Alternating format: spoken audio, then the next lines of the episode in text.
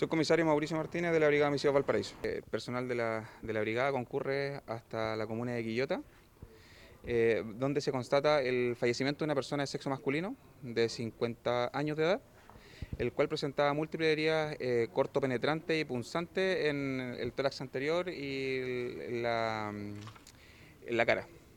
Y él habría sido atacado por su propio hijo, no solo como va teniendo claro también supuestamente. Bueno, exactamente, de acuerdo a las diligencias que nosotros realizamos anoche, las entrevistas a testigos, el levantamiento de registros de cámaras de seguridad y el análisis de la información, nos permitió eh, determinar una cronología y dinámica de los hechos, estableciendo que efectivamente eh, la persona que había atentado contra la vida de la víctima eh, correspondía a su hijo, por tanto estábamos frente a un parricidio.